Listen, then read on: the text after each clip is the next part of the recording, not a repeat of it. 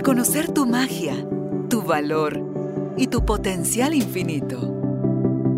Recordar que ya eres lo que estás buscando y que hay un propósito más grande en todo lo que te sucede. Conectar con tu cuerpo, tus emociones y el poder de tu vulnerabilidad. Esto es Carolina, la mujer de hoy. Presentado por Carolina Alcázar. Un espacio creado para ti.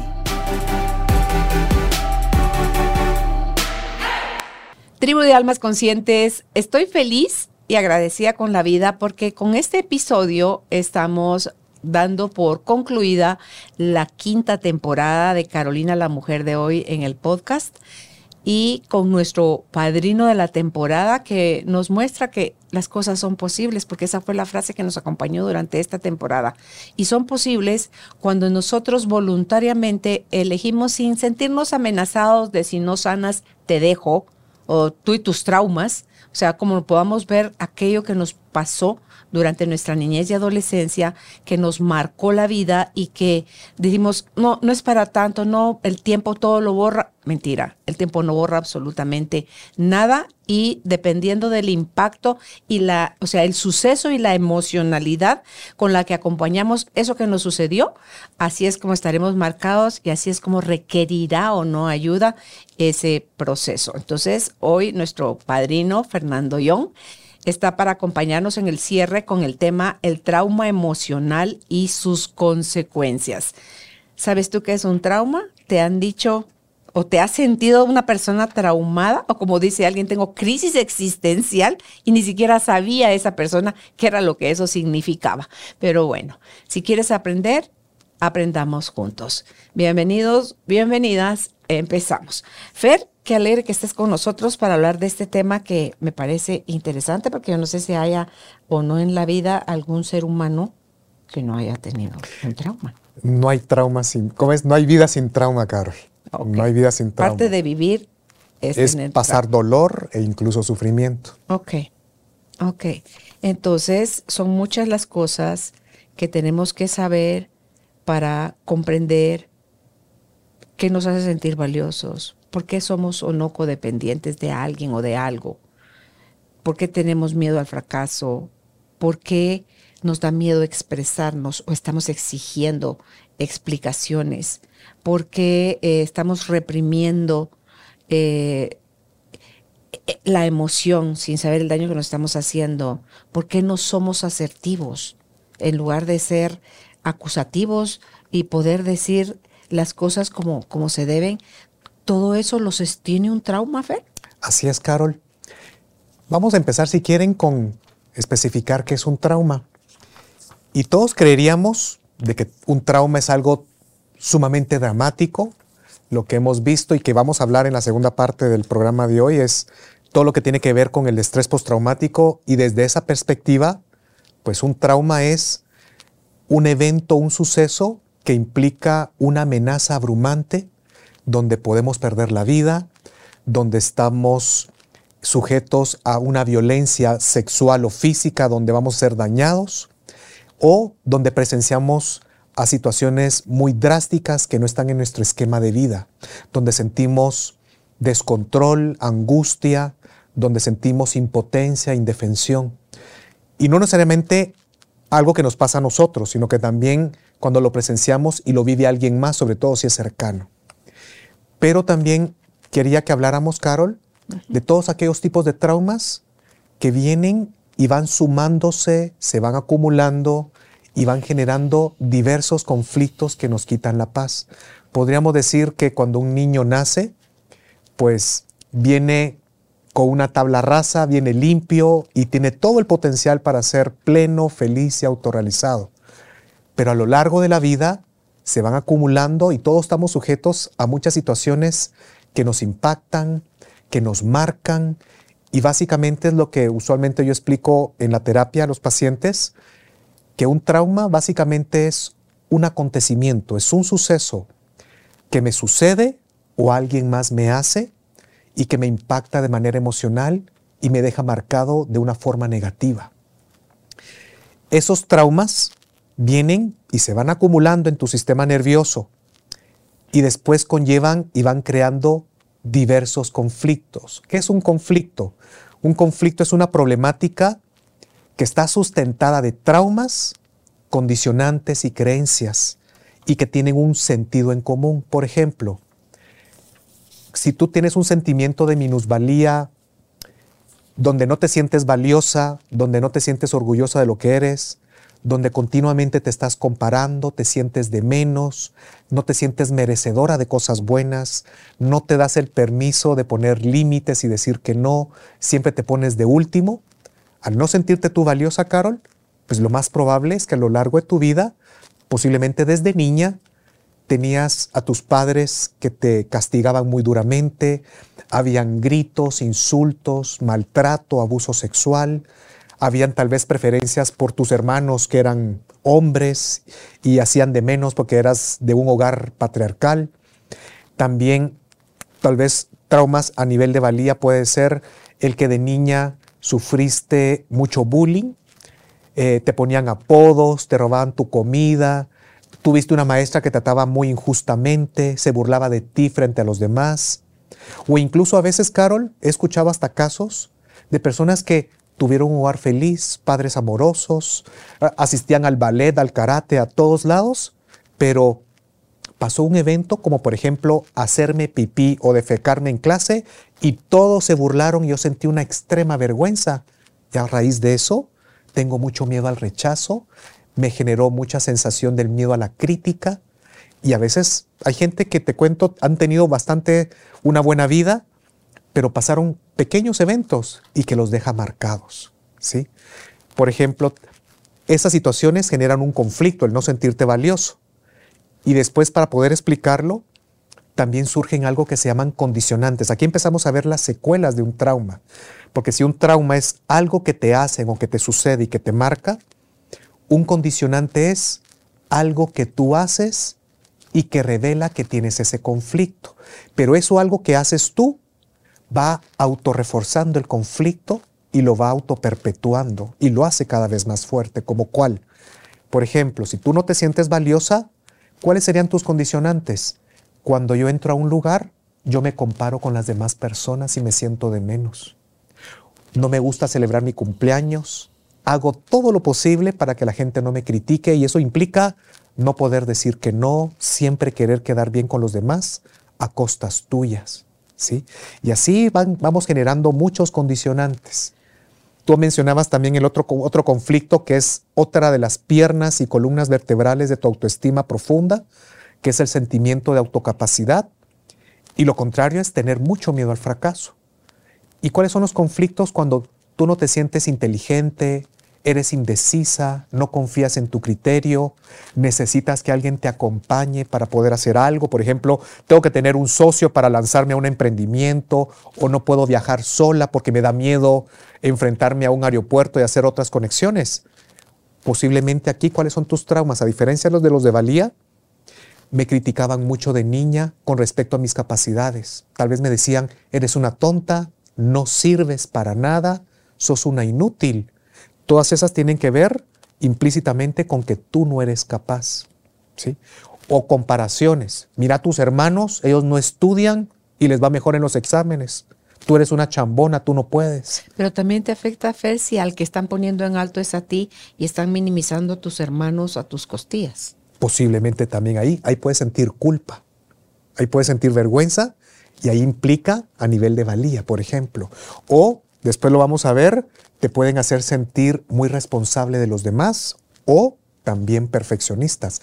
Hay traumas que son como fractales mm. que pueden afectar a muchos conflictos. ¿Sí? Eso es lo que creo yo que el tinte que tiene cada una de nuestras heridas, Fer, es. de como multicolor. Y por eso es que si uno, pero si eso yo ya lo trabajé, pero, pero es que esa es una arista. Es un aspecto de tu vida. Sí. Así es. Por ejemplo, y los condicionantes que se van generando esos traumas de no sentirte capaz, por ejemplo, es, te tengo que preguntar a varias personas, a mi esposa, a mi esposo, a mi mejor amiga, si la decisión que voy a tomar es la adecuada. O cuando hago algo, siempre me pongo muy nerviosa, o, soy, o, dudo mucho de mí y de las cosas que yo puedo hacer, ¿sí? Y por, por ende ahí hay muchas creencias también que nosotros desinstalamos en terapia. Por ejemplo, otro conflicto que hablamos, el miedo a la soledad, que es el precursor de la dependencia emocional. Carol, aquí lo hemos hablado muchas veces y a todos los seres humanos, sin ninguna excepción, todos le tenemos miedo a la soledad. ¿Por qué? Más que a la muerte, Fer. Ahí vamos. Muy gracias. Gracias por recordarme ese, ese elemento. Está implícito la soledad con la muerte. ¿Por qué? Porque somos seres sociales por naturaleza, somos mamíferos de manada, ¿sí? Y prueba biológica de ello es que yo pongo mi mano ahorita, o Benny, ahí en tu antebrazo, y tú a los cinco segundos empezás a bajar tu frecuencia cardíaca, empezás a generar oxitocina y te sentís cómoda, tranquila. ¿Ok? Para nosotros, porque hemos evolucionado en sociedad, para nosotros la soledad inconscientemente implica muerte. Si un niño lo deja solo, incluso seis años, el niño y nadie lo alimenta, él no va a poder cazar, no va a poder recolectar alimentos, el niño se muere a la semana máximo. ¿sí? Hace 30 mil años nuestros ancestros, si los hubieran sacado de la manada, lo sacan de la cueva, a los dos días pues lo mata un tigre de dientes de sable. Entonces para nosotros la soledad es, algo muy, eh, eh, es muy atemorizante. Y de ahí viene el que mucha gente se queda en una relación tóxica, una relación abusiva, donde hay incluso golpes, maltrato económico, físico y sexual, y donde te son infieles, pero muchas veces no es porque yo ame al otro, sino que es por miedo a la soledad y no me siento capaz de salir adelante yo sola. Aquí también tiene que ver el tema de capacidad. Y aquí yo le digo a mis pacientes que analicemos la lista de traumas de valía que ya hicimos, porque ahí van muchos también eventos donde yo me sentí sola o abandonada, que también tienen que ver en valía. Por ejemplo, uno cree que la herida de abandono, Carol, es porque a mí me dieron en adopción. No necesariamente. Puedes crecer con ellos y sentirte abandonado. Hay algo que se llama abandono emocional. Y el abandono emocional implica el que tal vez mi mamá siempre estaba ahí a la par de nosotros cuidándonos, pero nunca me abrazaba, no me veía, no me validaba, no era afectuosa conmigo. Y yo le pregunto a la gente, ¿te sentiste sola a pesar que tu mamá estaba ahí? Sí, eso es abandono emocional.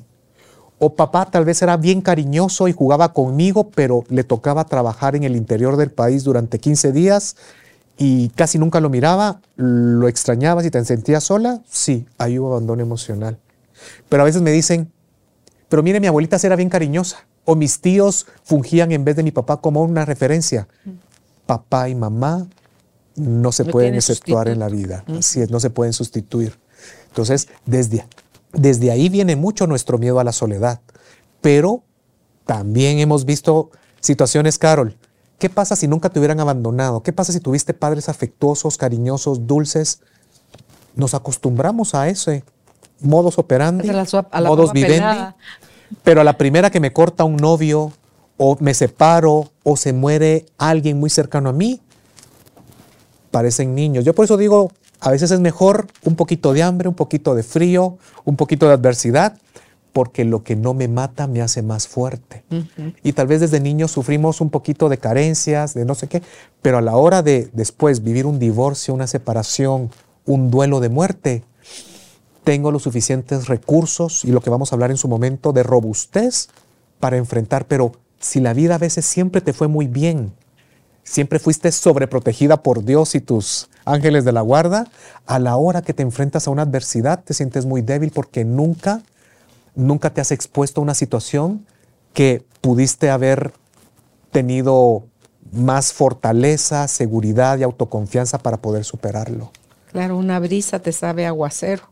Ajá. ¿Verdad? Sí. Ok, entonces en el caso de, hay personas que dicen, no, no, no, sí, a lo mejor, check, check, diría, como te dije fuera de la grabación, vender, don o sea, sí he sentido eso.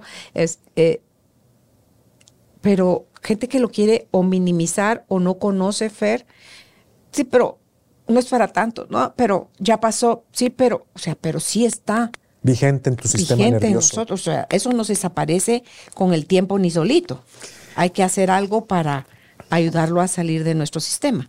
Sí, Carol, hay una situación acá y es que tal vez psicólogos y terapeutas nos están escuchando.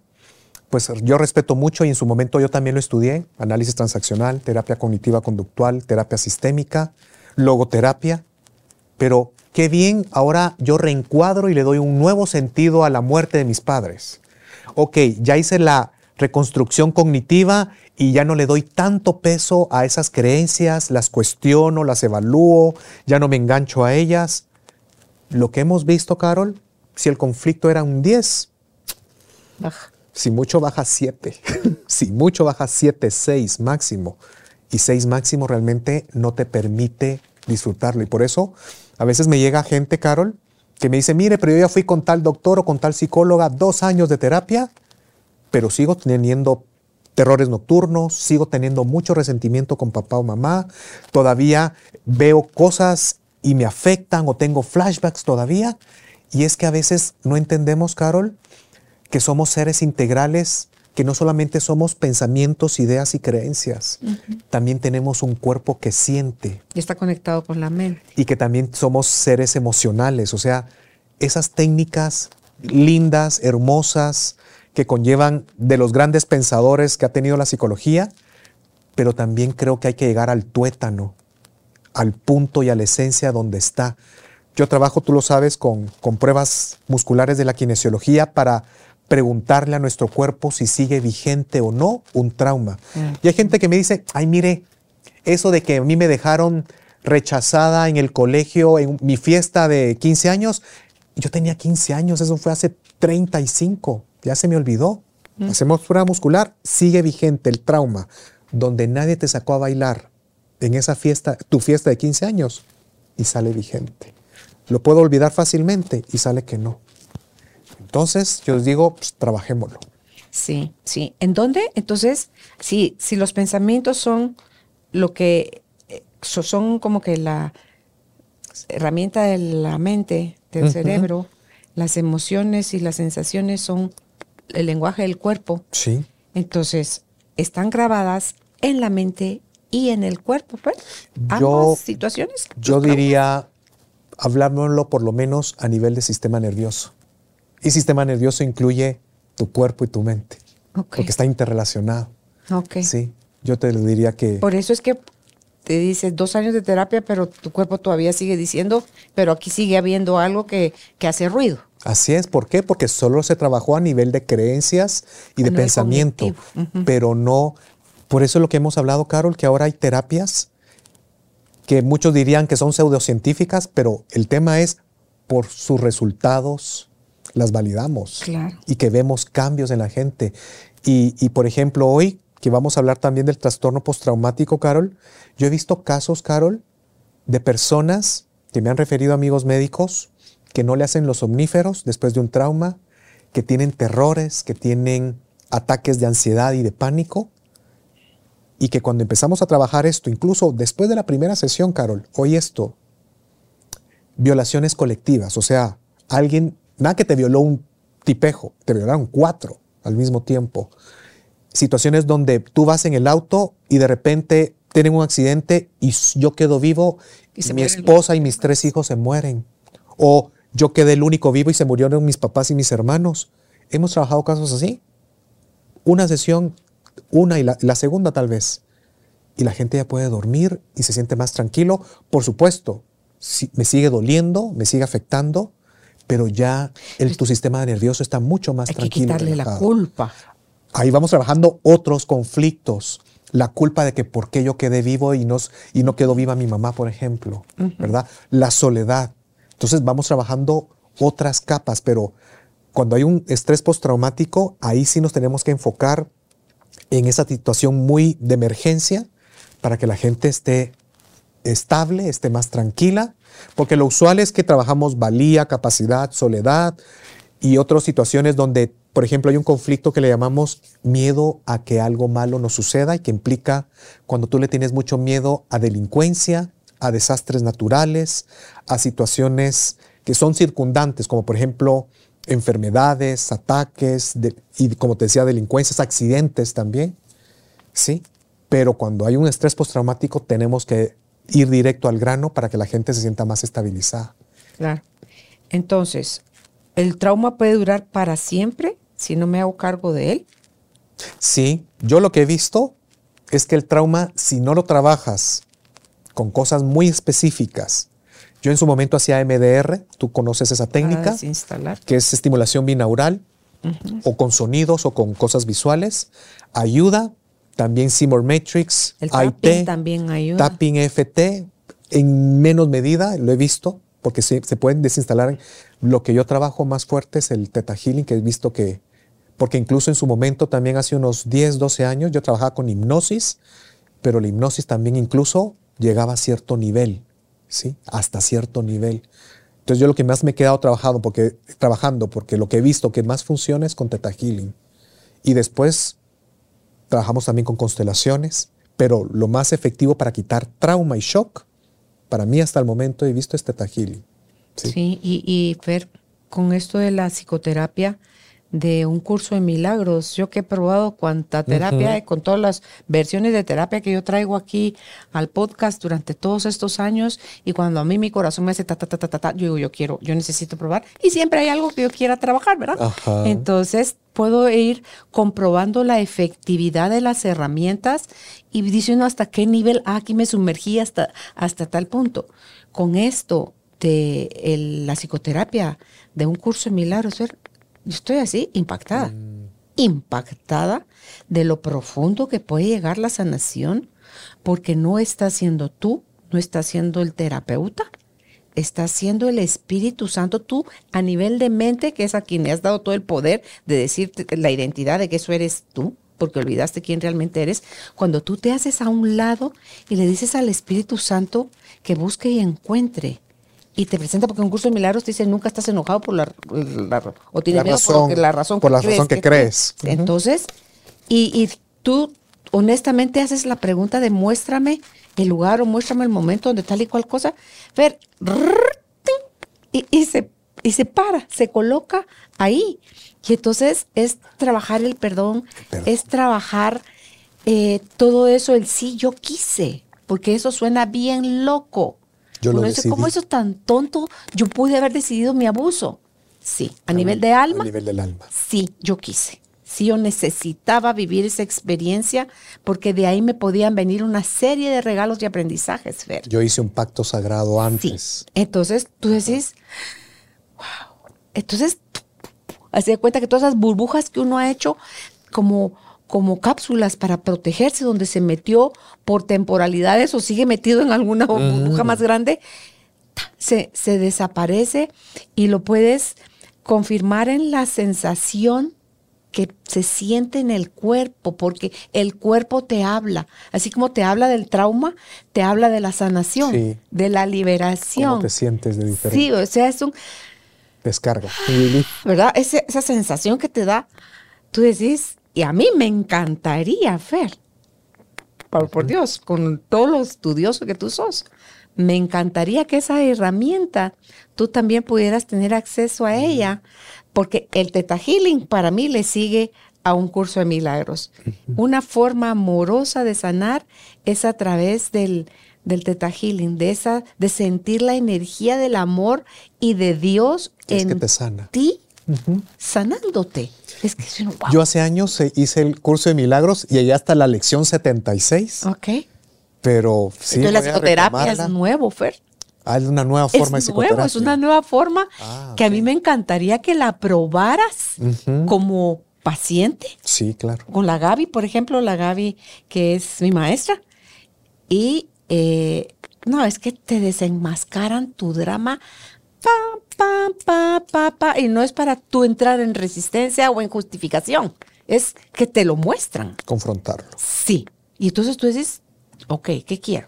¿Sigo haciéndome la víctima? ¿O ya de una vez por todas renuncio a, a este sufrimiento? Porque no venimos a sufrir, Fer.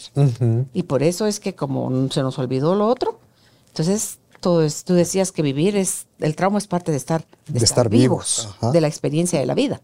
Entonces dice uno, ¿por qué no que más gente, y tú que sos un megaterapeuta, o sea, que puedas darle a tus pacientes, Fer. Ya eso sí, ya no vas a tener vida, porque vas a tener más pacientes. Pero eh, la forma en que puedes acompañar a sanar a otros es tremendamente amorosa y efectiva, así como el Teta Healing. Y trabajan desinstalación de traumas. Fer, Ah, viví la experiencia. Va, ok.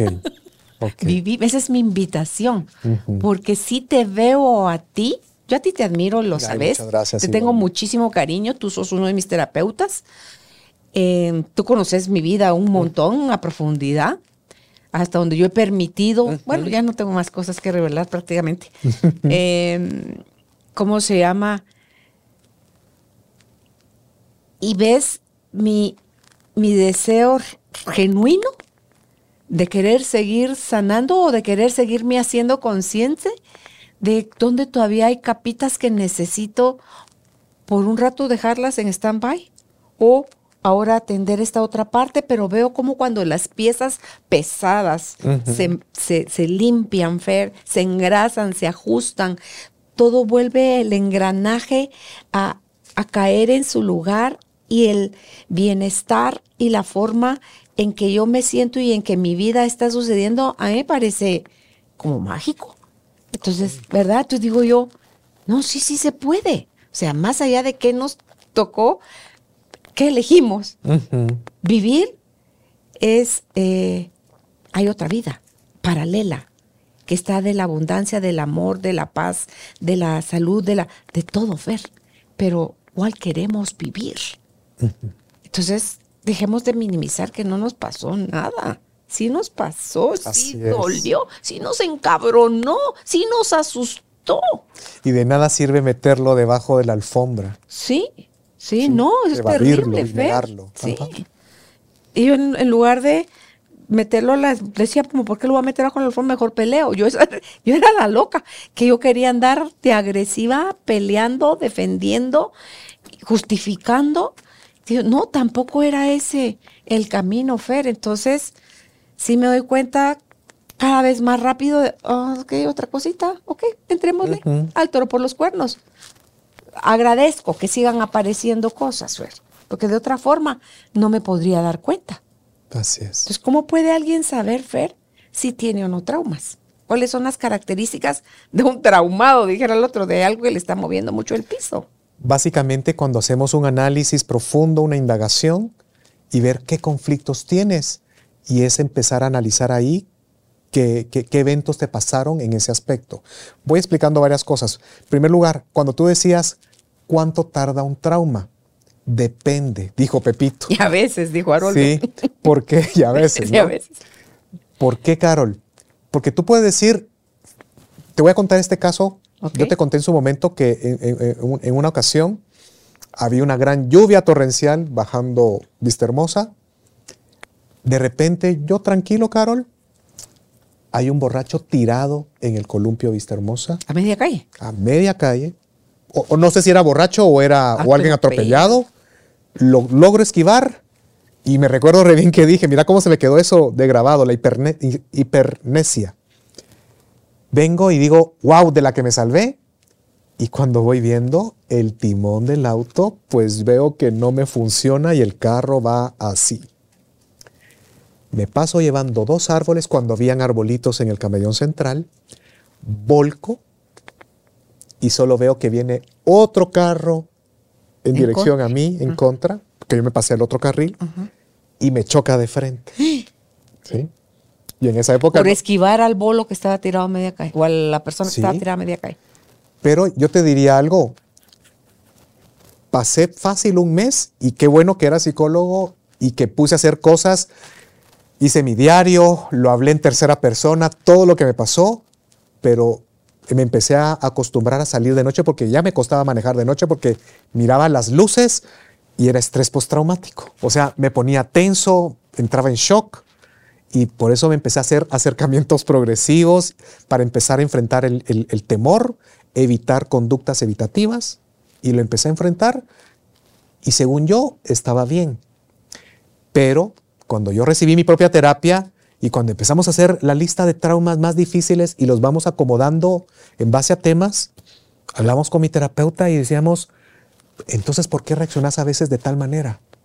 ¿O por qué siento que a veces la vida puede ser injusta? Y uno dice, eso no me afectó gran cosa. Cuando vamos viendo ahí, qué bien que sí me había afectado, pero a mí yo ya no tenía flashbacks, ya podía manejar de noche, pero el trauma seguía vigente. Cuando desinstalamos trauma, ¿qué crees? Ah, me volví más apacible. Ya en esa época ya no sentía que la vida era tan injusta conmigo en muchos aspectos. Porque ahí tuve, ahí tuve pérdida total del auto y cosas por el estilo.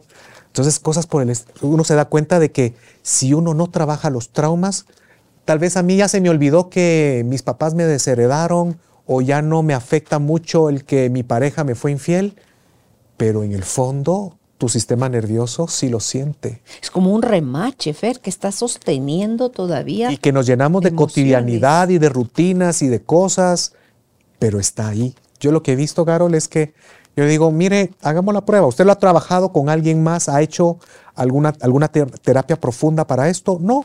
Hacemos prueba muscular. ¿Sigue vigente en mí el trauma del abuso sexual de mi tío a los seis años? Sí.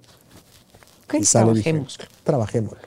Sí y lo trabajamos, como nos estará viendo gente que ha trabajado Teta Healing, pues yo honro mucho, Carol, pues eh, la imagen y la referencia de Diana Stival, que es la creadora de Teta Healing. Para mí es una súper terapeuta. Yo, con lo que he aprendido y con lo que me he dejado guiar, pues he hecho una modalidad muy distinta que la que te he compartido acá, que es, si en Teta Healing uno viene y te conectas con el paciente a la frecuencia cerebral teta, y desinstalas programas e instalas creencias positivas.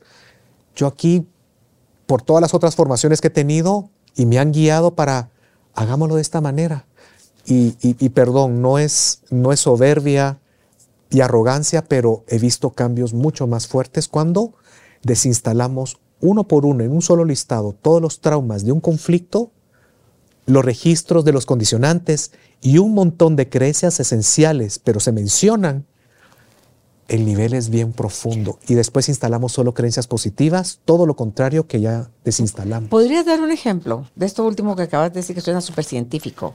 ¿Un registro condicionante de Sí, por ejemplo, venimos, nos elevamos a la, nivel de, de frecuencia teta y decimos, creador de todo lo que es, en tu nombre se ordena que sea cancelado en tu hija Carolina el conflicto de el abuso sexual de la infancia por parte de X persona, las veces que me hicieron de menos porque no me incluían a mi grupo de hermanos, las veces que mi papá me pegó, me maltrató, la ocasión que mi mamá me echó de la casa. todas las frases que yo te fui soltando durante los eventos.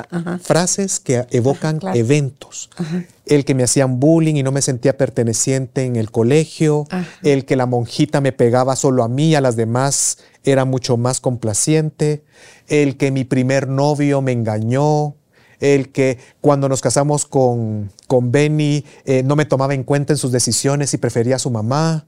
Y así vamos hablando todos los eventos, las veces que mi hijo tal fue insolente conmigo. Y se puede hacer esa gran, gran, gran, gran. Y yo le pido a la gente que hagamos una lista entre 20 a 40, 50 traumas en orden cronológico. y, ahí están. Pues. Y la gente me hace los traumas. Y hemos visto que no es lo mismo quitarte 22 traumas a quitarte 42.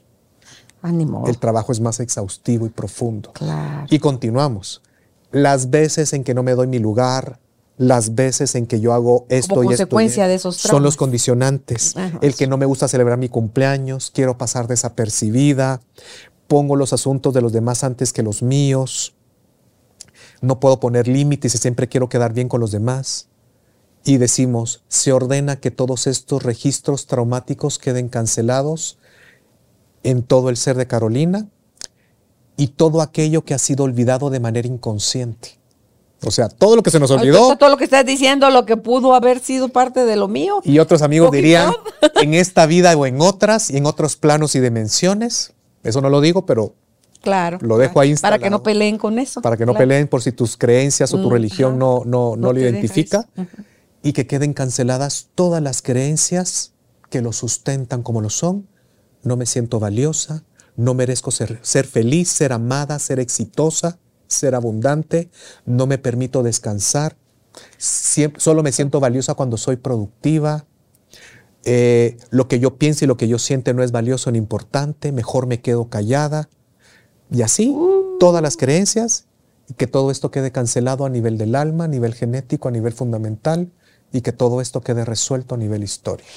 Una vez y San se acabó. Una vez. Nada, que licenciado, ¿por cuántos días tengo que hacer esto? Una No, vez. Una vez. Y después instalamos solo creencias, todo lo contrario a lo que ya des- desinstalamos, ¿sí? Las positivas. Incluso ahí pido a la gente que lo grabemos. Y hemos visto que solo el grabar es como que estamos haciendo de nuevo el, el, el Theta Healing. Y en su momento sí a veces hace falta reforzar las creencias positivas. Dos veces suficiente. Pero vemos cambios. Por ejemplo, Carol, cuando trabajamos valía y capacidad, Después de esa sesión, la gente me cuenta que mucho de la depresión, depresión crónica, se quita.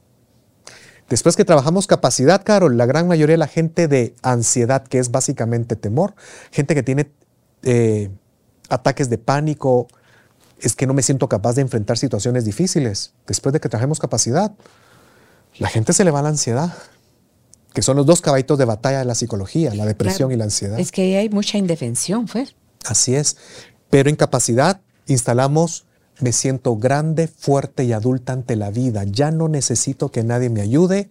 Confío en mi criterio y mis decisiones. Confío en mis habilidades y talentos. Me considero una mujer fuerte, capaz, decidida, valiente.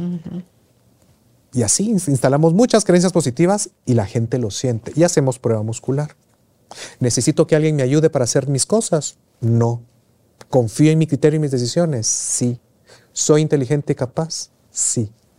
Y ahí nos damos cuenta. Sí, eso es lo lindo, que el cuerpo no miente. El cuerpo no miente.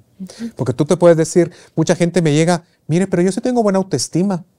Yo me pongo a pensar, entonces, ¿por qué le da miedo la suegra o la esposa o algo?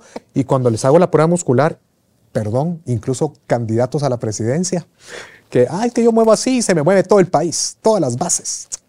¿Hacemos prueba muscular? Es verdad. Que- no. Híjole.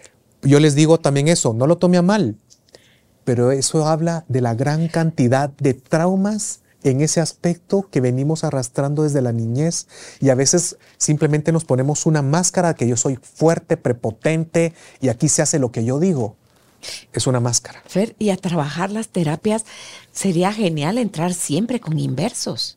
pa- Para ver si hay inversos o no. Sí hago la prueba usualmente. inversos. Ajá, Ok. Hay inversos en mí que no me permiten sanar de manera profunda. Diles que es un inverso. 10 del, del 10% de la gente tiene inversos que llegan a terapia. Un inverso es una creencia crónica y muy arraigada que no me permite abrirme a una sanación. Porque vemos el- cuando hacemos Theta Healing que la luz no entra, que no disuelve traumas.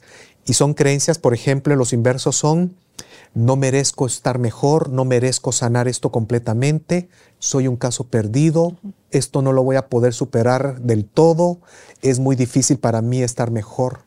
Por ejemplo, son Ay, sí, esa 14 lista de inversos son buenísimos. Y el, el 10% más o menos de la gente tiene un inverso, pero los quitamos al inicio. Ya después es como Se gordito en bajada. sí, como gordito en bajada, Carol. ¿sí? Entonces, esta es la manera diferente que hacemos el Theta Healing, a diferencia del modelo original de Diana, eh, Claro. Stivel. Pero ponele, así como fue Bert Hellinger también de las constelaciones, mira todo lo que está haciendo Brigitte Champetier. O sea, no importa, eso no es deshonrar al maestro, eso no es, Es salirme tomar la con base. claro, con la honra como tú hiciste hace un momentito, Ajá. tú honraste A Viana. a Viana, que es la creadora, pero tú también estás recibiendo guía. Ella fue a través de la guía que recibió. Sí. Entonces es empezar uno también a, a aportar, no desde su ego, sino desde su dejarse guiar eh, aquello que pueda sumarle a lo que esa persona necesita. Porque eso también te dejas tú guiar sobre cuál de mis 20 terapias que sé hacer necesita esta persona. Te guían, Ajá. te guían a hacerlo. Y, y- y hay muchas corrientes para cualquier fuente, Carol. O sea, hay gente que sigue a Brigitte y está bien. Hay gente que resuena con ella y por su personalidad, por su estructura, le conviene perfecto. Y gente que quiere esa terapia y la va a ayudar esa terapia en específica. Y hay gente que, por ejemplo, sigue la corriente de Van der Kappenhout, que es ritual sistémico, hasta mete cosas chamánicas. Cada quien, pero Ahí es dejarnos Sí. fluir. Es como dice Haroldo, medicina hay una, es como terapia hay una, la Sí. que cura, o sea, la Ajá. que sana. Pero intermediarios hay muchos y diferentes Caminos, formas. sí. Es dejarnos llevar por qué es lo que es bueno para nosotros. Tanto como terapeutas y sanadores, como para alguien que está buscando una sanación. Ok, entonces ya mencionaste cuáles eran los diferentes tipos de traumas, Eh, no, ¿no? hay diferentes tipos de traumas, Carol. Por ejemplo, hay algo que se llama el trauma vicario y un trauma vicario es no lo que te pasa a ti, pero cuando yo lo presencio y le sucede a otro, eso me puede afectar. Hay niveles de traumas porque no es lo mismo verla venir que ir con ella. No es lo mismo que me asaltan, me disparan, me pegan un balazo en el brazo, entro en shock, pierdo sangre, me llevan al hospital o incluso casi, pue- casi puedo morir, a que me contó ¿Viste una que paciente que estaba en la reforma, ve que llega un asaltante, forcejean y le dispara a alguien más. Dice que ella se quedó tres semáforos ahí prensada del timón ¿Alguien más le disparó al al, asaltante? al- al automóvil de enfrente. ¿Sí?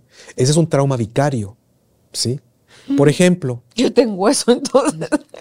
Es también que los eso, quitamos. cosas así, también pues. los quitamos.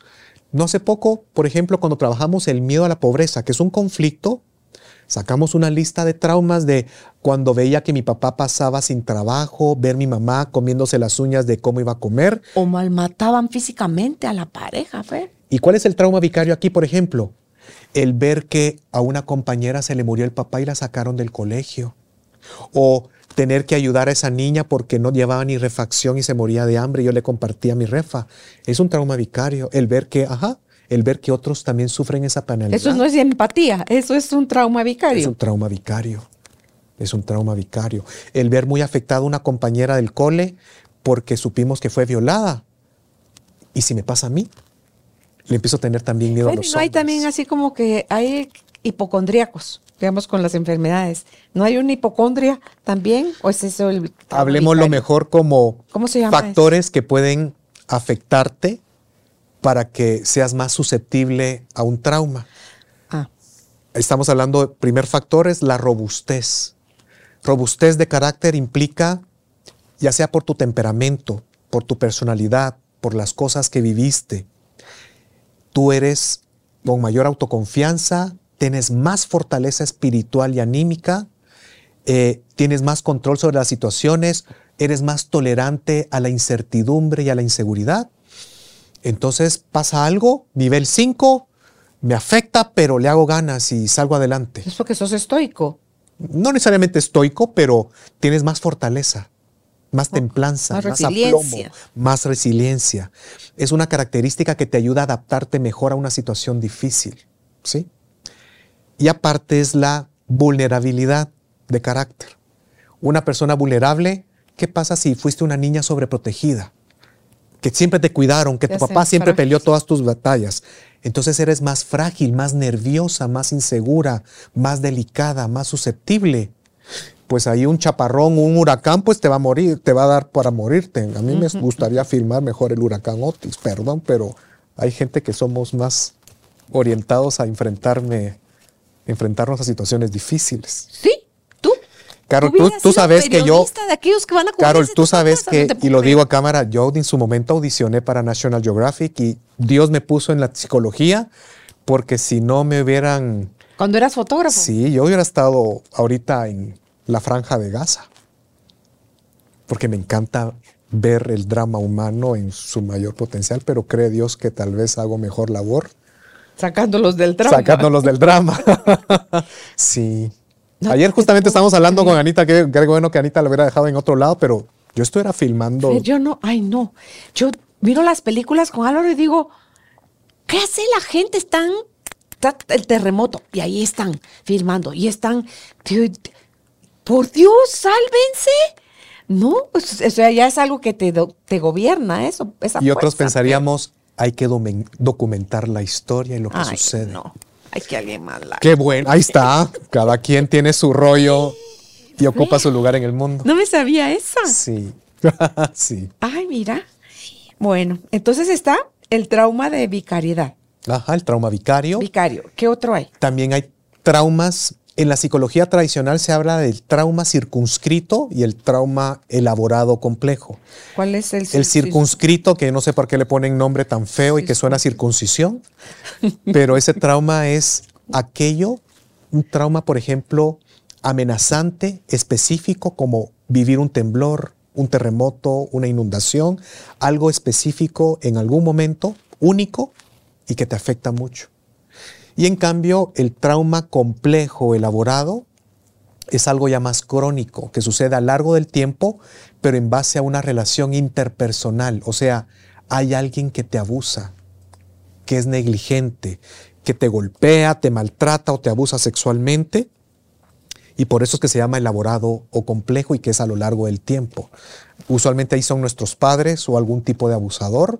Y ahí conlleva que la gente surja un conflicto que se llama el no poder confiar en los demás, ¿sí? No necesariamente usted tuvo que vivir un abuso sexual, pero hay gente que no permite que la toquen. O posiblemente también es porque en la familia no nos abrazábamos, o no nos tocábamos, o éramos muy distantes, o no sé. O no, es tu lenguaje. O no, pero somos usualmente para eso, ¿sí? Para tocarnos. Pero es que hay de tocar a tocar. pero sobre todo viene de cultura. Sobre todo viene de una cultura familiar. Hay personas que son más toconas. Sí, ajá, son sanguíneas, ¿verdad? Entonces, a veces vienen y pueden venir por, por ahí esas situaciones traumáticas, Carol. Y yo lo que te diría, yo lo que trabajo con la gente es básicamente eso, traumas crónicos o traumas específicos. ¿Sí?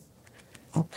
Esos son básicamente los tipos de traumas y depende de ti que tanto los trabajes para sentir que ya no hay secuelas. Claro, y tú como terapeuta no puedes ir presionando y ahora vamos a hacer esto y ahora tienes que darle la libertad a la persona a ver cuánto. Y después de trabajar un postraumático, Fer, ¿cuánto se deja si dice, ay, ok, aquí hay un abanico de 20 cosas? No con el teta healing, o si se hace con el teta healing, ya doy por resuelto todos los traumas o me voy eh, a dejarlo a estar en stand-by para ver como que se asiente, digámoslo así, y ver qué me va diciendo, cómo va viendo su vida evolucionar el paciente. En este modelo terapéutico que trabajamos, Carol, mucha gente va a decir, ay, ¿por qué tan poquito tiempo? Pues la evidencia y la pragmática nos ha dicho que eso es lo que es. 8, 9, 10 sesiones trabajamos y la gente, yo dejo, si querés, trabajamos hoy, primera y segunda sesión, estrés postraumático, algo, un evento fuerte. Mataron a mis papás, me secuestraron durante dos días, tuve una violación, primera y segunda sesión, trabajo directo, quitar trauma y shock. Y ya después vamos viendo, trabajemos otros aspectos. Va, no toquemos ahorita el tema este de, el tema este de lo que pasó, pero me cuentan, pero por lo menos siempre le doy seguimiento a ver cómo te sentís, ya dormís mejor, hay mucho temor, no, ya estoy bastante tranquila. Tal vez si hay secuelas, por ejemplo, quiero aislarme un poquito, no quiero salir tanto, le damos tiempo. Pero mientras tanto vamos trabajando los demás conflictos, valía, capacidad, no confiar en los demás, el trabajar el mucho pensamiento negativo, ahí sí hacemos reestructuración cognitiva y terapia conductual para que se rehabilite y empiece a enfocarse en pensamientos positivos y la gente iba saliendo. No sé si sea la forma correcta de decirlo, Fer, pero ¿puede uno volver a jalar su trauma? Sí, yo lo que he visto, Carol, es que si tú ya trabajaste bien y desinstalaste el trauma, no. Por ejemplo, es que ahorita viví yo el huracán Mitch y se me inundó la casa, se cayeron las paredes, perdí todo lo que tenía. Si lo trabajas bien, y ahorita pasó un terremoto en mi nueva casa y se me cayeron dos paredes. Si se trabajó bien el primer trauma, aquí se está abriendo otro trauma aparte. pero no, se acumuló. Se acrecenta el si no, no se acumuló. Gracias por mencionarlo. Ahorita se me viene la idea, por ejemplo, eso es lo que pasa con duelos acumulados. Que viene y ahorita se me murió mi perrito y me afecta mucho. Y sí, por supuesto, un perrito es un miembro de la familia. Hay gente que es muy dura y dirá, ay, pues es un chucho. No. Para mucha gente, un perrito es un amigo, es el ser que a veces más te quiere. Pero cuando vemos, ah, es que hace tres años no pude vivir el duelo de la muerte de mi mamá. Y cuando era chiquito tampoco el duelo de mi abuelito. Ahí vamos viendo que hay duelos acumulados, al igual que sistemas de traumas acumulados que no se han resuelto. Entonces, desde ahí viene todas esas situaciones. Hay que ir, entre más limpio tengas tu sistema nervioso, tu vida va a ser mucho más apacible, tranquila, confiada. Y menos necesidad de seguir atrayendo más ese tipo de cosas, Fe, porque no las atrae uno por loco. O sea, las atrae para que puedas darte cuenta que hay algo ahí en ti que necesita ser visto y atendido y resuelto. Porque cuando estás mejor, estás conectada con la esperanza, con la vida y tienes más pensamientos positivos y sobre todo, tus sensaciones. Vibras en amor, en conexión. Entonces, depende del tipo, es el tipo de terapia que vas a elegir, del tipo de, trauma. O, dices, Yo básicamente trabajo con Teta Healing, Carol. Básicamente trabajo con No importa si es cualquiera de esta variedad de tipos de trauma. De diferentes conflictos, no. Siempre. Ah, y, de traumas también igual. Sí, es lo que he visto que más me funciona. Antes trabajaba con MDR, pero era más tardado, igual que con, con Advanced Integration Therapy, lo sentía muy tardado. En cambio, esto es, veo muchísimo más rápido, efectivo y eficiente. Ok. Bueno, ahora sí pasémonos a lo que es el estrés, el trastorno del estrés postraumático. Sí, el trastorno del estrés postraumático, Carol, es como que la reina de la fiesta. ¿Por qué? Porque aquí sí estamos hablando de traumas sumamente dramáticos como que la, gran mayoría de la gente ubica, ¿sí? Por eso es que al principio estuvimos hablando de todos estos conflictos, condicionantes y traumas, pero porque no hay que minimizarlos, porque también esto cuando se acumulan, como decíamos, nos afecta. Pero cuando hablamos ya de un estrés postraumático y los traumas que lo generan, un estrés postraumático es cuando vivimos un suceso donde sentimos una total impotencia y donde creemos que hay una gran posibilidad de muerte. Aquí se rompe nuestro esquema de comprensión, de control y de sentido de la vida. Y nos cuesta, es una afectación tan fuerte al sistema nervioso que no lo podemos integrar fácilmente, no lo podemos procesar. ¿Y cuándo sucede esto? Cuando, por ejemplo, eh, enfrentamos una situación de un desastre natural, un terremoto, una inundación, cuando estamos en una, en una situación como de guerra, como la gente que está viviendo en Palestina, o estás viviendo tú en un barrio difícil, zona roja, donde hay balazos, donde se escuchan pleitos y peleas, gritos constantemente. También es cuando enfrentas una situación de delincuencia común. Te asaltaron, te quitan tu celular, te forcejean, te quieren tocar o hay una violación sexual. En todas esas situaciones donde hay posibilidad de recibir un gran daño, de que tu integridad física sea afectada, ahí hay un estrés postraumático. ¿sí? También un accidente de auto o de avión, todas esas situaciones. Y uno diría que solamente esas situaciones donde es un evento en específico, también hablamos del trauma complejo, ¿no?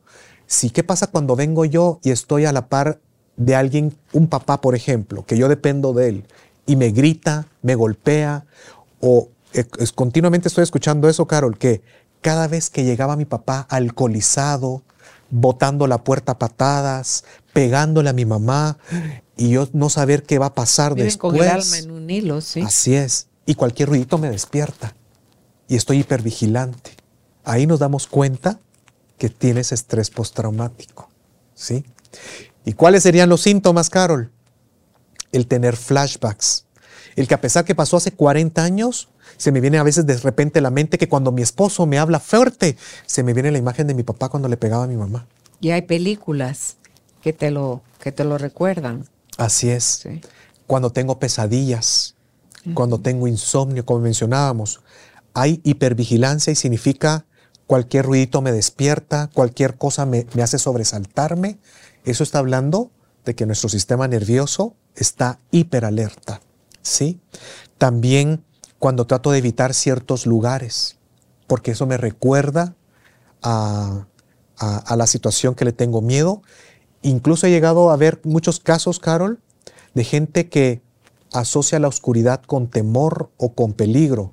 Cinco de la tarde, cinco y media, me tengo que estar en mi casa. E incluso dentro de la casa tengo temor. ¿sí? También estar a la defensiva, el ser muy desconfiada con las demás personas, eso es una secuela del, trauma complejo y elaborado, el que me, me cuesta mucho confiar en las personas el sentir que mi futuro está cortado, que hay una inminencia de una desgracia, que algo malo va a pasar. Continuamente todos conocemos más de alguien que dice, o tal vez no dice, pero lo piensan. Eh, me da miedo que algo bueno pase ahorita porque algo malo después va a suceder. ¿Has escuchado alguna vez? Sí, cuando se están riendo mucho, cuando están sintiendo que todo está muy bien, ay, no, no, así como que... Algo malo va a pasar después. Ahí hay un estrés postraumático, ¿sí? También hay formas diferentes de reaccionar a un trauma, Carol. Por ejemplo, hay personas que se vuelven muy irritables, ¿sí? Y cuidado, es, es la irritabilidad, la ira, a veces puede ser una máscara. Es una máscara de una depresión, es una máscara de sentirse indefenso y querer protegerme.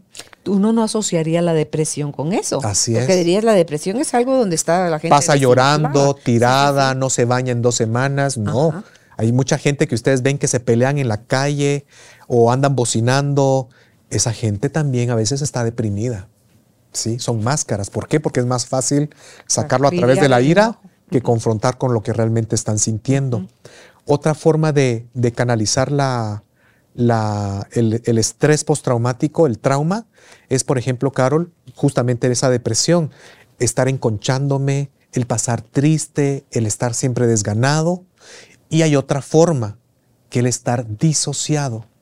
Gente que viene y pasa como que siente que se me pasó el tiempo, no sé qué hice en el día de hoy, estoy presente acá, pero vos te das cuenta que no te está poniendo atención, está en otro lado, en otra dimensión, eh, gente que siente que se le pasa el tiempo, eso es un estado de disociación, no están presentes acá, ¿sí? También puede haber sentimiento de culpa, ¿por qué no me morí yo y se murieron mis papás? Yo, y ahí se ve algo que vemos mucho en las constelaciones familiares, Carol. Por ejemplo, a mí me, tocó trabajar en su momento con gente del ejército, que tuvimos una guerra civil de 30 años acá en este país, que fueron más de 200 mil muertos, y que trabajé con una persona, Carol, que les tendieron una emboscada y fallecieron todos los miembros de su pelotón, a excepción de él y otro más. Quedaron malheridos, los dieron por muertos, pero cuando en su momento hicimos una constelación, él en vez de ver a la vida y ver hacia su familia, y uno yo diría, pero vos deberías de estar agradecido porque quedaste vivo y Dios te regaló 20 años más después de ese evento. Su alma estaba viendo a sus, a sus compañeros y se agochaba buscando la muerte al igual que ellos. Él estaba viendo la muerte. Hicimos eh, entregar toda esa carga, honrar sus destinos y sus muertes, y que vean con buenos ojos que yo quedé vivos, pero en su honor yo voy a ser feliz y voy a vivir por lo que ustedes no pudieron. A partir de ahí, ya se reconcilió con la vida, pero a veces no nos damos cuenta que a veces hay una lealtad hacia a ese grupo que pertenecíamos, ¿verdad? Y a veces pasa eso, igual que hemos trabajado, primero que trabajamos traumas personales y conflictos personales.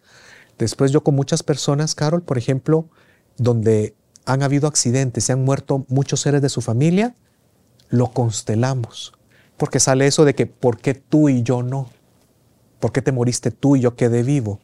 Constelamos, honramos sus destinos y podemos reorientar para que ahora puedan ver la vida, valorarla y honrarla.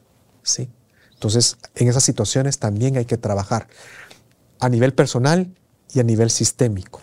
¿sí? Por eso es que te digo, yo me quedé con las dos herramientas que son más efectivas para mí y más eficientes y que con eso vemos cambios drásticos en, las personas, en su sanación. También, ¿qué otras situaciones puede pasar, Carol? Por ejemplo, esto que te acabo de mencionar también le pasa a los niños. ¿sí? Pesadillas, insomnio y otras situaciones diferentes con los niños es que tienen juegos repetitivos que reproducen el trauma, ¿sí? Ah, que jugamos a las pistolitas y yo te baleo. Mm, es que yo vi cómo asaltaban a mi mamá. O en mis dibujos, dibujo gente armada, ¿sí? También en los niños es más común el aislamiento social, el deseo de estar solos, el tener regresiones, que, que significa el que tal vez el niño ya no se orinaba, ah, se volvió a orinar. O antes hacía rabietas cuando era más pequeño, ya tiene ocho años, pero ahora está regresando a ese comportamiento de antes. Está pasando ahí. Son regresiones. También eh, se vuelven más dependientes, el, querer siempre estar a la par de los papás, el estar muy aferrados a ellos, el tener temor a la noche porque es cuando mis papás se van a dormir a su cuarto, yo me quedo solitos. Ahí lo, empezamos a ver. También el tema de orinarse, la enuresis, que implica el conflicto de territorio, ¿no? Estoy marcando mi territorio, pero si regresa la enuresis, como hacen los perritos de marcar su territorio, significa que siento que mi territorio no es seguro, es un lugar inestable. Entonces, eso nos va indicando cómo hay también para un niño eh, que está vigente un, un estrés postraumático. Ahora, eh, ¿cuáles son las cosas que nos habla la neurociencia, Carol? que avala que hay un estrés postraumático, porque también a nivel fisiológico, no solo a nivel emocional, también a nivel de nuestro cerebro y todo nuestro sistema nervioso, pues hay indicios de que hay un estrés postraumático. Esto, sobre todo, Carol, se ha hecho con estudios con personas que han tenido traumas complejos.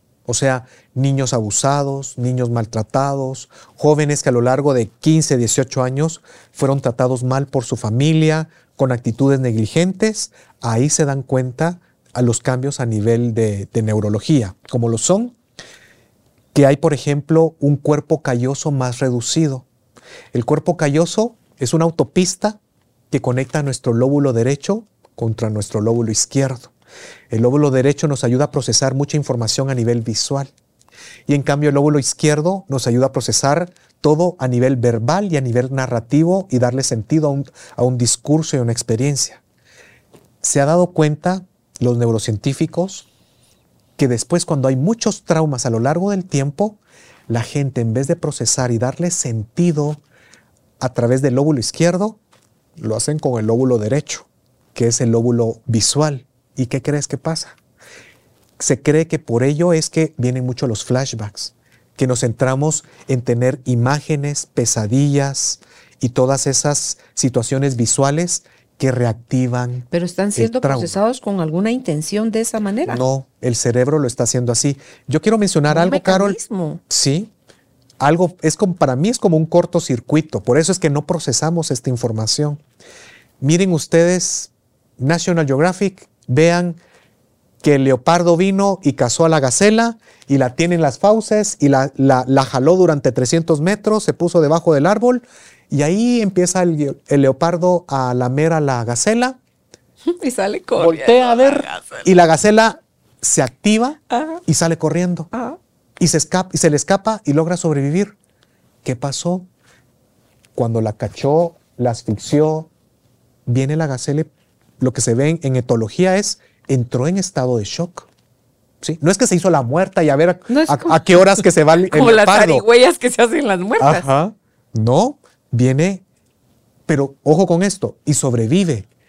Pero después no estamos viendo a la gacela con estrés postraumático y, ay Dios, me está dando el telele o estoy temblando y, me están dando ataques de pánico y estoy haciendo exhalaciones. No, no vemos eso. No. Nosotros porque somos seres más conscientes, más pensantes y tenemos un sistema nervioso 80 veces, ahorita vamos a hablar de eso, 80 veces o más, más complejos, pues nosotros sí nos afecta el que un auto nos bocine y que casi nos va a atropellar.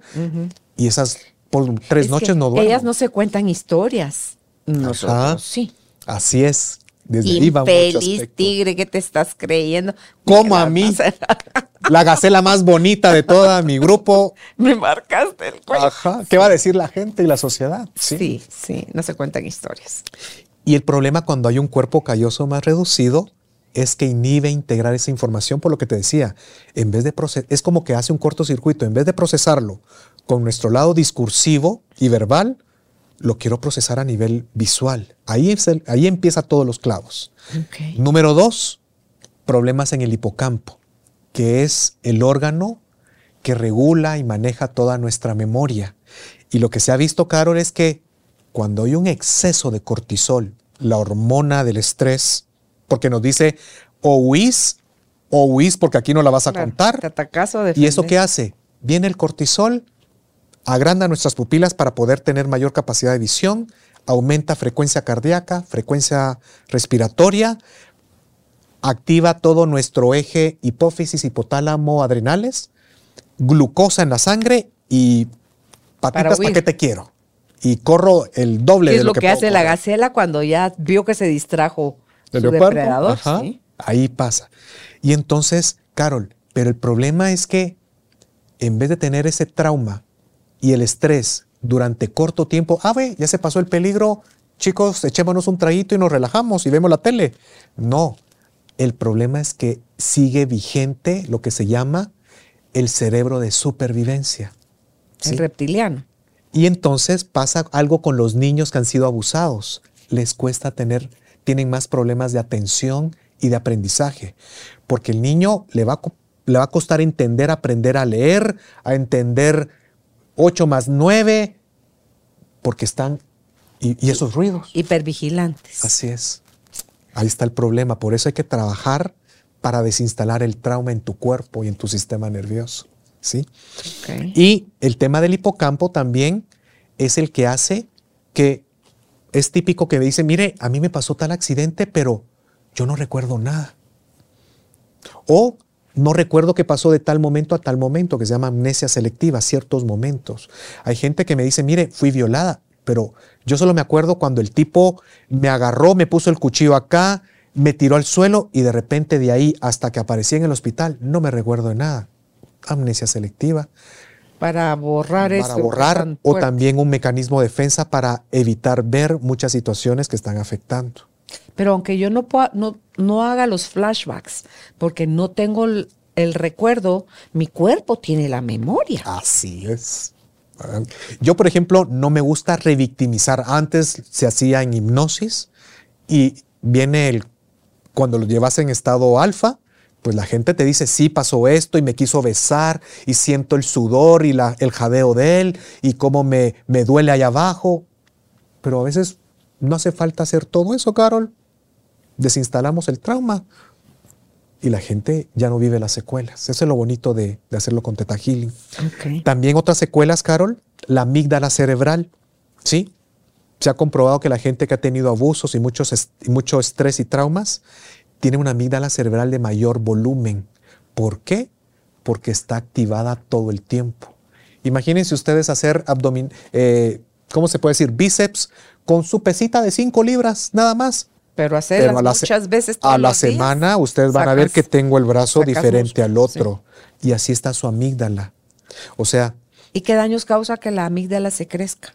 El problema es que vienes y vas a generar más cortisol porque estás en siempre sistema de alerta y tu cuerpo no va a descansar. Claro. O sea, es como en vez de dormir y apagar tu carro, tu carro le pusiste un ladrillo y está siempre a 80 kilómetros por hora. Imagínate el desgaste que va a tener Claro. todo tu sistema. Vas a generar otras enfermedades físicas. Ajá, así es. Tu- en primer lugar, tu sistema inmune para abajo. ¿sí? También anomalías en la corteza prefrontal. ¿sí? Aquí lo que se habla es de que eso es lo que no nos, nos- no nos ayuda a estar presentes en tu juicio, en tus capacidades de decisión. Por eso esta Ya no gente, razonamos igual. por eso esta gente tiene problemas de atención, están disociadas, pierden la sensación del tiempo, no están presentes aquí, sino que siempre están en otra dimensión. A eso es lo que se refiere el problema de corteza prefrontal y es también, tiene mucho que ver con lo que hablábamos del cerebro, el cerebro de supervivencia, en vez de el cerebro que procesa y, y- y asimila la información del exterior. Y por último, hay muchísimos más, Carol. El vermis y cosas por el estilo, pero eh, se ha comprobado que hay, un- hay un gran desequilibrio en la composición bioquímica del cerebro. ¿sí? ¿Por qué? Número uno, catecolaminas, todas las hormonas de estrés. Eh, noradrenalina y adrenalina sobre todo. Entonces, tu cuerpo siempre está reaccionando ante cualquier estímulo. Entonces, a nivel de neurociencia también hay evidencia de que no solo son mis emociones, no. Lo bonito y lo que yo he visto, Carol, es que si hacemos estos exámenes después de hacer trabajo terapéutico, yo te apuesto que empiezan a los dos meses. Sería bueno hacer un análisis y ver que todo eso regresa a su normalidad. Y luego en los estudios que hacen Fer, ven que como el cerebro no conoce la diferencia, se está imaginando tal cosa o está sucediendo en la realidad tal cosa, lo vive como real. Por eso es que en los sueños nosotros estamos agitados, sudamos, gritamos, lloramos, podemos lanzar manadas y patadas, aunque aparentemente el cuerpo se paraliza para evitar precisamente que nos lastimemos o lastimemos a alguien más si compartimos la cama con alguien como un mecanismo de protección. Pero es, ah, solo fue un pensamiento. O sea, dejemos de minimizar, o sea, hablemos de las cosas, busquemos el apoyo terapéutico, porque eh, si no nosotros estamos solitos cavando como que más grande y más grande ese agujero y más y más profundo a donde lo queremos llevar con la idea de no sentir. O podemos acudir, Fer, a, al alcoholismo, a las drogas, al juego, al o sea, ser adictos al trabajo, adictos al sexo, a la pornografía, o sea, esas son las puertas falsas donde el, eh, la mente que buscamos una compensación. Claro, busca el bienestar. Ajá, el placer para minimizar todo el disgusto o, incomodidad que me genera un trauma, sí. Ok. Entonces, eh, has mencionado muchas veces que dentro de las técnicas o terapias que ayudan a resolver y sanar los traumas, tú tienes dos, el Teta Healing y, constelaciones. Y constelaciones familiares. ¿Entras primero con constelación y de ahí a trabajar lo otro o suavizas? No, viceversa. primero trabajo lo personal y después trabajamos lo sistémico. Siempre, siempre. Hay otras técnicas, como te digo, yo anteriormente trabajaba con Advanced Integration Therapy, que también es bastante efectiva, pero creo que Teta Healing es muchísimo más rápida. MDR también ayuda, lo trabajaba en, sobre todo en, trauma, eh, estrés postraumático Hipnosis funciona bastante bien, aunque no es del todo eficiente. Y yo quisiera compartirle, Carol, a tu audiencia, porque no toda la gente puede ir a terapia. Tal vez viven en un lugar más recóndido y tienen que llegar hasta a, una ciudad o, a nivel económico también. Pero, por ejemplo, no sanan del todo, pero pueden empezar a, paliar, a paliar las secuelas. Y es que ayuda mucho la narrativa y el, em, y el, empezar a poner en palabras. Somos seres de palabras y ayuda mucho a escribir. Por ejemplo, tal vez si a usted cree que no le afecta tanto, escríbalo en primera persona. El día tal y tal y tal, iba yo caminando por tal área y de repente alguien me tomó del cuello, me puso una pistola en la cabeza, me dijo esto, esto y esto, y empezó a pasar esto y esta situación. Y póngale emociones. Yo me sentí así, así y así. hablar del asunto, sí. Hay que poner. Y a raíz de eso, yo me he sentido desvalida. O sea, hay que poner qué pasó, cómo me sentí, qué significado ha tenido todo esto para mí. Mm. O sea, la terapia narrativa ayuda muchísimo. Hay gente que le da miedo hacer eso, Fer, porque si les encuentran su cuaderno háganlo en la computadora, en, tres carpetas ocultas. Sí. Sí, así les digo yo a la gente. Y otra cosa, Carol, en neurolingüística vemos, no es lo mismo estar asociado a un evento a que estar disociado y verlo desde afuera. Como por ejemplo... En tercera persona. En verlo en tercera persona. Por ejemplo, hay gente que dice, es que mire, me afecta si lo escribo porque yo me voy a ver estando acá y que el hombre se me quiere tirar encima y me quiere quitar la ropa. Yo me veo desde estos ojos.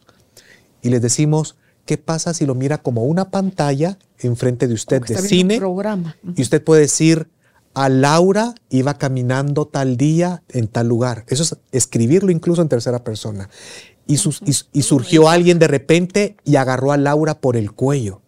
Baja. Eso ayuda muchísimo. ¿sí? Entonces esas cosas, pero escríbanlo, háblelo en voz alta, si quiere con los ojos cerrados, en tercera persona, pero hay que decirlo. Llórelo. Se, descarga. Esa es otra parte. Gracias, Carol. El validar nuestro dolor y honrarlo. Sí, tu enojo. Grítelo, llore, a la cama, agarre un bate y péguele a la cama sin nadie que esté durmiendo ahí, pues por supuesto. este, parte de la terapia experiencial es vivir lo que me ha sucedido, sacar lo que tengo adentro, descargamos sistema nervioso. Si tengo imágenes, imagínese esa, ese evento, pero haga esto. Ah, es que tengo toda la pantalla mental con esa imagen donde alguien me sacó la pistola. Ok. ¿Es video o es una fotografía? Ah, es una fotografía. Ok. Aléjela. Hágala más lejos. ¿Y cómo se siente cuando la vio que está uno por uno a 40 metros? Ay, la sensación está mejor. Ahora regresémosla como estaba originalmente. Eh, me afecta, pero ya, no es como antes. Le estamos cambiando. ¿Y qué pasa si ahora la ponemos en blanco y negro y alejémosla 10 metros? Y ahora pongámosla de cabeza. Todo, eso. va ayudando a... A bajar la emoción. Yo le llamo contaminar el recuerdo y ya no lo tomamos igual. Y, y, uno, sobre todo la seguridad que tiene la persona, Carol, de, ay, esto se puede resolver, esto ya no tiene que ser igual y lo mismo. Les voy a contar un caso. Trabajé con una persona, o con varias, pero voy a poner este caso en específico, que iba por un lugar aquí en la ciudad muy, muy icónico, pasa un carro, los choca, tiene un tremendo accidente ahí en auto con un familiar. Él te recuerda después que voltea y su familiar pues no, no, no reacciona, solo ve un charco de sangre, ve vidrios, ve todo y él no se puede mover. ¿Sí? Imagínense eso. Eso tiene un nombre, ¿verdad? Esa parálisis que da. Eh, sí, puede ser. Mm, se le llama también a veces neurosis de conversión, que hay gente que se puede quedar ciega o se puede quedar inmovilizada.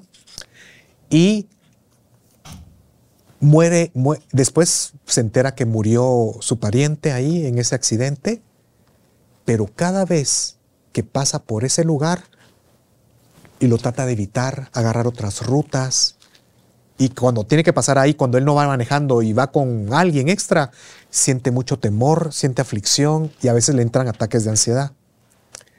Bueno, en su momento lo trabajamos a él. Número uno, ya sabes que aquí hicimos un programa de ataques de ansiedad. Todos tenemos ansiedad en algún nivel, pero la gente que tiene ataques de ansiedad es que todo lo guarda y se lo ha reprimido y no lo expresa.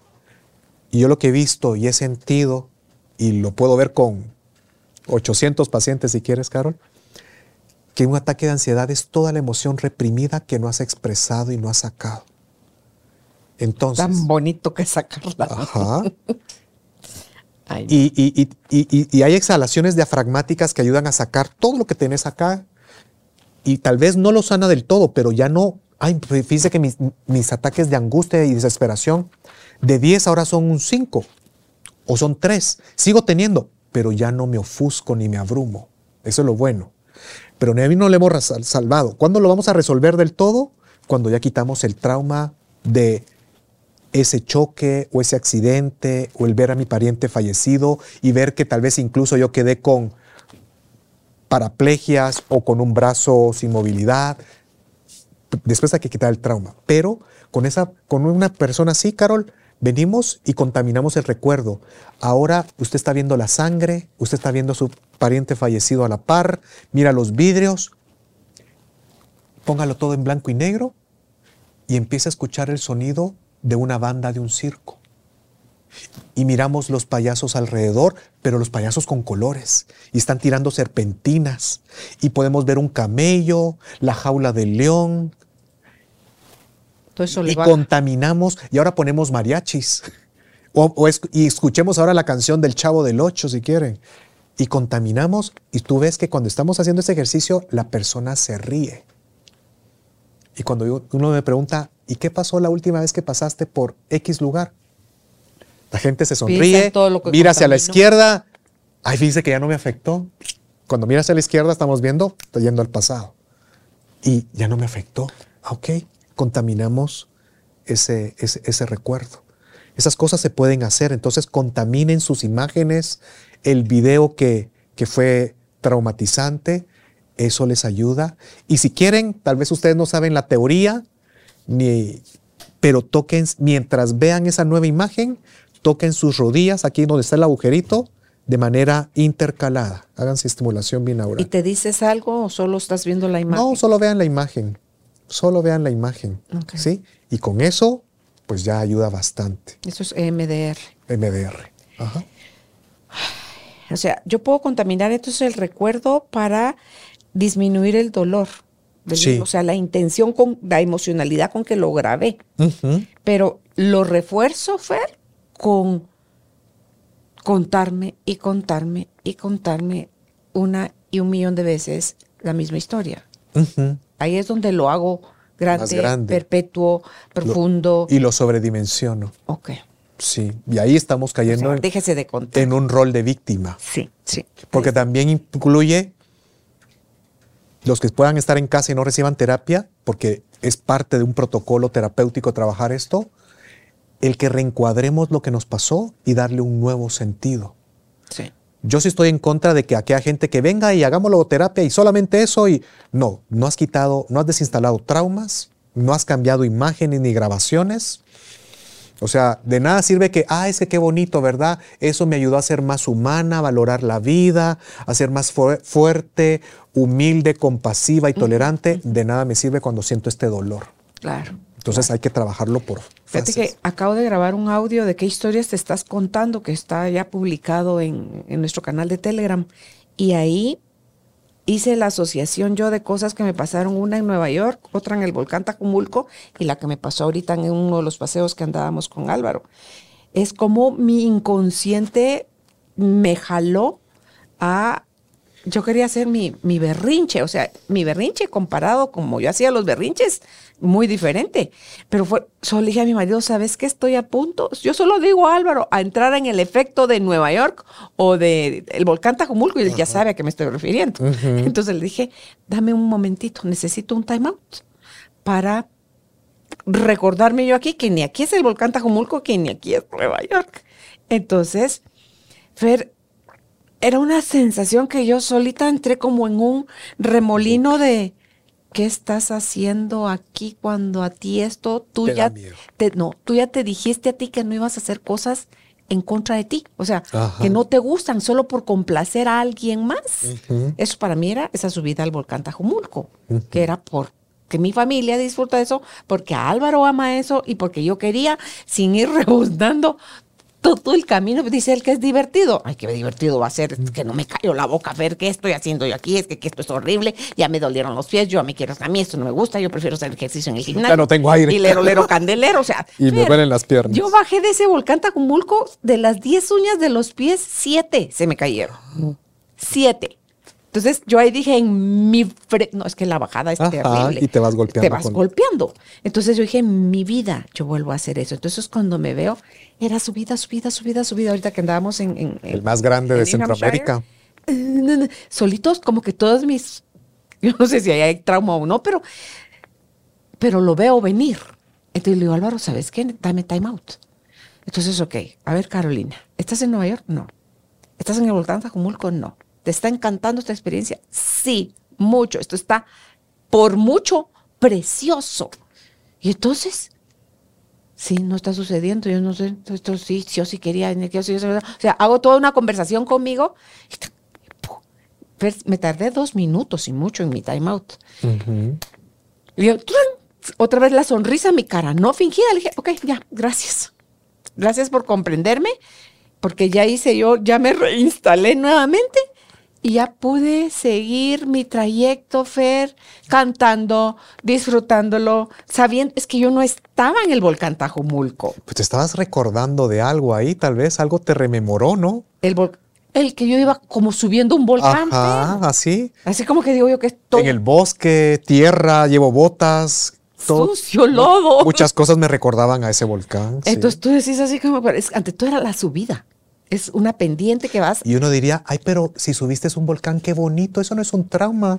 Ahí estamos, gracias por... Ajá, entonces por la decís, referencia. Así como que. Sí, no, entonces sí, sí es, sí es un trauma, pero a los otros volcanes que he subido y a los que fui, ahí sí fui alegando de principio a fin, hasta en el Tajumulco. Yo dije, Pues pagas al Puro. Así levanté mi mano de Girl Scout y dije, Nunca más. "Puro, nunca más. Y cuando me veo, trepa, que te trepa, que te trepa, que te trepa, era como que yo estaba diciendo, no que nunca más, Carolina. Entonces digo, ¿pero este es un volcán? No, esto no es un volcán. Esto tiene subidas y bajadas constantemente. Es trekking. Es, es, Trekking más que Sí, alpinismo. Sí, entonces es ir por un sendero disfrutando de unos paisajes y de un clima espectacular de frío, pero gozosa, Fer. Pero cómo se pueden venir colando otras memorias que te pueden arruinar el momento presente, pero con cacharme y preguntarme qué historia te estás contando, Carolina. ¿Qué te estás sacando? Te estás queriendo tú robar a ti el estar en el lugar haciendo lo que sí estás haciendo. Ya. Mira, de ahí fue ya, hice la introspección en la noche. Dije, a ver, quiero revisar qué fue lo que pasó aquí. Entonces empecé a ver las alianzas de más como claras de todo eso. Y dije, sí, ok, es, depende de qué nos decimos nosotros de lo que nos pasó o de lo que está pasando, lo que te arruina el momento, Fer, más que el momento. Es tu discurso, es cómo lo interpretas, es cómo te contás tú la historia. Cuidado con eso. ¿sí? Somos seres de palabras. Totalmente. Le damos un significado. ¿Construimos o destruimos? A nosotros mismos, déjate tú a los demás con lo que te estás pensando, qué palabras te estás Y diciendo. por eso ahí es un muy, muy bonito el tema del tema de lo- lo- la logoterapia, Carol, porque es de encontrarle un sentido también a todo esto. Ok, este trauma pudo haber sido difícil, sufrí mucho, me dolió, me sentí indefensa, me sentí poca cosa. ¿Qué puedo de bueno sacarle a todo esto? ¿Qué le saqué yo de bueno al volcán Tajumulco? Ujú. Porque ahí lloré así rebalsada ante todo en el segundo episodio, porque fueron dos episodios. El primero fue, no pude más estar haciendo algo en contra de mí. Es que, ¿qué te pasa? Me dice Alejandro, mi hijo. Es que yo me juré, llorando como así. Como niña, con puchero. Así, así, entrecortado. me juré que no me iba a quejar. Y entonces, quejate. Me dice, Sí. pero es que quiero decir malas palabras. Pues. Y ratatatatata, todo el repertorio de malas palabras. Mira, Fer, sentía tan rico. Yo estaba, es que qué chingados estoy haciendo yo aquí. ¿Qué son- Es que eso es pecado. Dios No, sabe que es con fines no. terapéuticos. Y la gente que decimos malas palabras tenemos menores posibilidades de tener infartos. Ah, ok. Así, yo, comprobado. a mí las palabrotas me salen bonitas y Sáquenlo, baratas. A sí. 10 que las tengo en oferta. Entonces, mira, Fer. Ah, dije, ya, ya estuvo, asunto resuelto. Ya, ahí donde dije, ya no lo vuelvo a hacer. Entonces le di, me dice Alejandro, él llevaba la mochila más grande. Me dice, mira, madre, si sientes que te está costando mucho la pendiente para subir, ellos llevan como unas armellas acá en las mochilas. Entonces me dice, anclate, jálate ahí, préndete. Y yo te, como Te que fuera jalo. carro, te remolco. O sea, te jalo. Fer, dos pasos di. Dos pasos di. Y me desenganché y ahí sí lloré peor. Alejandro no se dio cuenta, siguió caminando, pero Álvaro venía atrás de mí y me dice, ¿y ahora qué pasó, Carolina? Lo bueno es que se fue Alejandro y me volteo. Le dije, esto es una sobredosis de amor, porque puedo ver a mi hijo con la mochila, mi hijo mayor de los hombres, con la mochila más grande y más pesada, porque para lo que íbamos a comer en la cima del volcán. Y no se va quejando. Y me dice, yo te puedo ayudar. Y lo está disfrutando mientras sube. Sí, Sí. entonces ves, yo puedo con mi mamá, o sea, yo le echo una mano a mi mamá, yo amo a mi mamá, en mi mamá a mí no me pesa. Entonces, y luego el acompañamiento de Álvaro, que lo había apuntado antes en, en otro papelito aquí, cuando Álvaro, Álvaro era antes de quererme abrazar, yo le dije en un momento, dame espacio, necesito expresarme. Entonces, cuando yo estoy hablando y llorando al mismo tiempo, él lo único que hace ahora es pone una mano en mi espalda. Te acompaño en esto. Fer, para mí eso es oro puro, porque me siento sostenida, contenida, amada, respetada por él, sin sentirme invadida. Me está sosteniendo como yo estoy necesitando ser en ese momento. Entonces, cuando yo le dije, esto es, este ya es otro llanto, este ya es un llanto de gratitud, era como una descarga de luz 220, Fer, de una sobredosis de amor. Entonces, tengo esas dos cosas. El primer llanto es de por forzarme a mí a hacer cosas que no me gustan, qué mal la paso, qué mal la paso. Y el saber que a pesar de que yo la esté pasando muy mal, uno de mis hijos me puede mostrar tanto amor y Álvaro, por supuesto, que él siempre ha estado ahí. Fer, eso fue para mí dos regalos que no me desbordan, pues, o sea, me, me permean, me dice uno. Entonces, ¿por qué yo jalo el malestar del volcán Tajumulco y del alberrinche que hice en Nueva York? Porque ahí me sentí engañada, donde los edificios son tan grandes y ya vamos a llegar. Y si no queda lejos, te echas unas caminatas y ya cuando veníamos de regreso al hotel, me, me senté en el piso, pegué en la acera, a la espalda, a la pared y le dije, "Álvaro, ya no camino más.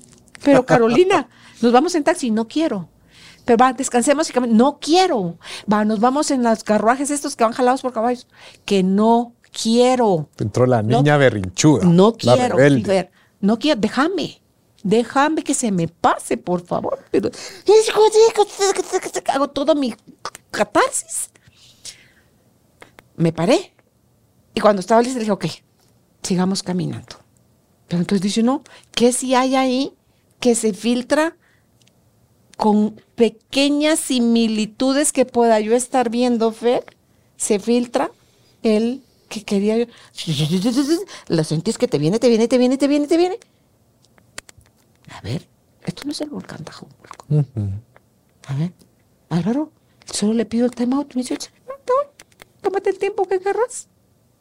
Y también hay un punto, ¿verdad, Carol, acá? De que tal vez sí, la experiencia del Tajumulco fue difícil, fue dolorosa, pero ¿por qué me hago el discurso para generar sufrimiento? Para encabronarme, no sufrimiento. El, dolor existe, el sufrimiento la mente lo crea. Entonces cuidado con eso. es Uno para sufrimiento. enojo, Fer. No, los, no, no hay dolor, hay, o sea, hay enojo. Digo, ¿por qué yo me, me quiero seguir contando esa historia? Como que, ¿qué gano? Tirarle a la cara algo a mi marido, de qué hago yo aquí acompañándote a ti, haciendo esa... Mira, el viaje estuvo... Una cosa que sí sale a luz con lo que tú mencionas y tus gesticulaciones, pues, ahí hay que sanar a la niña. Ya todo nos pasa. A la niña que me llevaban a hacer cosas Sí, estamos- voluntad. estamos- De eso estoy llena. Fer. Estamos en rebeldía y berrinche y por qué, qué injusto fue y por qué Eh, a mi mí. mamá, otra vez. ¿Y quién dice que la vida es justa? La vida es y tenemos que tomarla como Tampoco es injusta, ni es justa ni es injusta. Es. es y hay que sentir a ella. Ok, es gracias, es A mi mamá. O sea, ahor- ahorita que lo dijiste es así de simple, sale doña Minerva, santa y pronta, a decir, hija, también trabaja esto. Ok, Sí. pues sí. Saquemos al niño para jugar, para ser espontáneos, para reírnos, pero tengamos en vista ahí y la niña dolida y la niña rebelde. Enojada. Para mí la rebelde usualmente también oculta la herida. Hay enojo. Ajá. Sí, porque ahí mi enojo, mi herida era la injusticia. Ujú. O sea, sí le he encontrado como que el caminito de la escuela, o sea, el, el cuál es mi... Y a veces yo, por ejemplo, también constelamos a la gente, al adulto y al niño. Porque hay gente que siempre ha sido adulta y muy responsable y cuidaba a mis hermanos y siempre me ha ido bien y buenas notas. ¿Y cuándo ha trabajado a su niño? y cuando vemos a su niño sale herido, oculto, minimizado, no tomado en cuenta. Y por otro lado, también hay otros que se en- siguen enganchados al niño siendo irresponsables o dramáticos o descontrolados emocionalmente. Ese niño necesita que lo subamos y que crezca y que se vuelva más adulto, ¿verdad? Y adaptado a una vida correspondiente a su edad también. Ok. Pues a seguir trabajando. Así es. Porque no queda Hasta que nos quede vida, Carol. Sí, todo el tiempo Uno que sigue quede. aprendiendo. Bert Hellinger decía así, ¿hasta cuándo hay que constelar? Hasta que nos aguante la vida. Amén. Así es. Pues gracias, Fer. Gracias nuevamente por haber aceptado ser nuestro padrino en esta temporada por todo el conocimiento que, que tú traes aquí tan generosamente a, a, compartir, porque te sigues preparando, porque eh, hay interés de ti para quienes nos han sintonizado por años en la radio y luego acá en el podcast. Bueno, que estamos de regreso en la radio, ¿verdad? Ahora los lunes, miércoles y sábados a las seis de la tarde. ¿Y cómo se llama? Y, y que podamos por muchos años más ver, eh, seguir trabajando con tu conocimiento para favor de quienes nos siguen. A ti muchísimas gracias por este espacio, Carol, y que siempre lo disfrutamos y que creo que tenemos que compartir lo que Dios nos ha puesto en el camino para que se multiplique y ojalá que no solo la, mente, la gente que lo necesita pues tome en cuenta esto que venimos a compartir, sino los futuros terapeutas y los otros psicólogos y psicólogas que ya están actuando, que nos abramos a nuevas formas y cosas. Yo no me cierro todavía, yo tengo ya mis llaves secretas, pues no. Vamos a explorar la nueva terapéutica del de sí, curso de milagros y, y lo que más venga. Y lo que venga en las siguientes décadas. Así es. Todo sea para, para bien de uno mismo y de los que uno acompaña. Así ¿verdad? es. Lo que Dios nos vaya filtrando para bien. Pues gracias, Fer. ¿Estás recibiendo eh, de pacientes nuevos? No. Eh, hasta el año entrante. Hasta el año ah, okay. Estése pendiente entonces de los episodios con Fernando Young para la temporada 6. Un abrazo a la distancia, tribu de almas conscientes, que estén bien. Gracias por ser parte de esta tribu de almas conscientes. Comparte este episodio para que juntos sigamos expandiendo amor y conciencia. Recuerda visitar nuestra página www.carolinalamujerdehoy.com.gt. Encuéntranos también en redes sociales como Carolina la Mujer de Hoy.